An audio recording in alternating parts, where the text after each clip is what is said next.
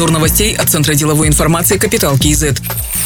Руководители госорганов должны подавать в отставку, если их подчиненные уличены в коррупции. Принять или не принять отставку решит глава государства, но заявление – обязательная мера. Об этом сказал Касымжомар Токаев. Он назвал семь задач по борьбе с коррупцией. Это защита прав граждан, укрепление партнерства с гражданским обществом, усиление общественного контроля, повышение транспарентности бюджетной политики, усиление роли регионов, форсированная цифровизация сферы госуслуг, совершенствование системы госзакупок и снижение административного давления на бизнес. Касымжомар Токаев подчеркнул, что предоставление участков, жилья, мест в детских садах – все это должно быть прозрачно и под контролем общества. Одним из ключевых показателей работы Акимов станет искоренение коррупции.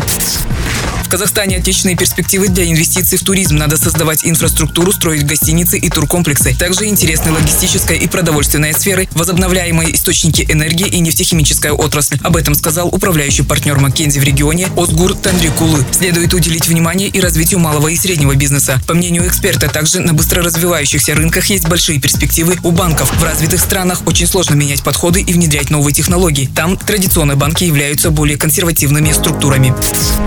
Алматинец Андрей Василюхин без долгих прокачиваний на тренингах и без солидного стартового капитала открыл свое дело. Он решил зарабатывать на увлечении восточными единоборствами. Открыв первый зал, Андрей понял, что надо предлагать комплекс услуг, поэтому основал бойцовский клуб, назвал школой традиционного ушу Алтенарстан. Начал приглашать мастеров из-за границы проводить семинары по карате и сам стал посещать различные семинары. Сейчас прибыль составляет от полутора до двух миллионов тенге в месяц. В течение пяти лет планирует открыть клубы в других городах страны.